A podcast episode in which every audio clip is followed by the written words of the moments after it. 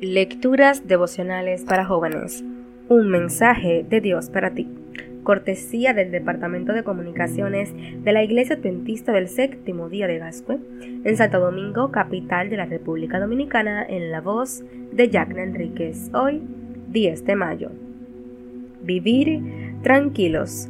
Mientras Salomón vivió, los habitantes de Judá e Israel, desde Dan hasta Berseba, vivieron tranquilos, cada cual debajo de su parra y de su higuera. Primera de Reyes, capítulo 4, versículo 25. Los vendevales y los tornados son fenómenos devastadores.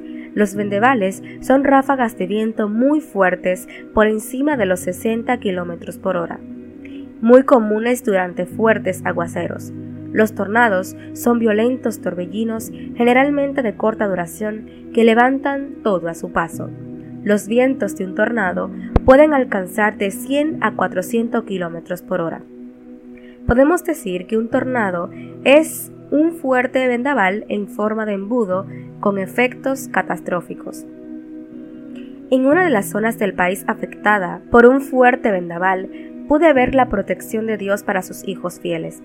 Los habitantes de la población no supieron reconocer las señales y no sospechaban de lo que se avecinaba.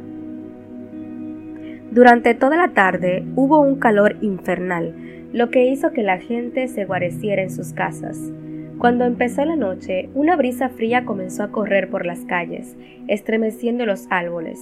El cielo estaba oscuro.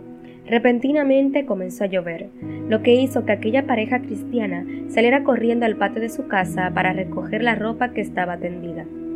En un abrir y cerrar de ojos, los vientos comenzaron a aumentar de velocidad, arrasando todo a su paso.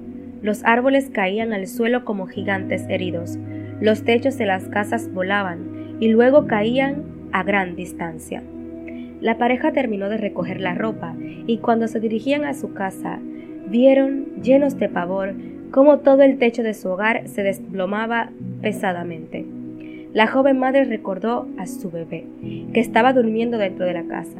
Cuando pudieron llegar hasta la habitación, fueron testigo de un gran milagro. El caballete del techo había quedado sobre la niña protegiéndola de las pesadas láminas de asbestos que cayeron después. Muy a menudo malinterpretamos la promesa bíblica y creemos que la protección de Dios implica que nunca nos veremos en situaciones apremiantes, pero nada más alejado de la realidad. Lo que la Biblia sí nos promete es que cuando los vientos recios soplen a nuestro alrededor, Dios está allí a nuestro lado. Sus ángeles no nos abandonan en el momento que más lo necesitamos, sino que nos acompañan y nos brindan su protección. Hoy te invito a vivir confiado, recordando siempre el mensaje de Dios para ti en este día. Vive para mí y podrás vivir en paz, confiado y tranquilo, sin importar lo que suceda a tu alrededor. Dios te bendiga.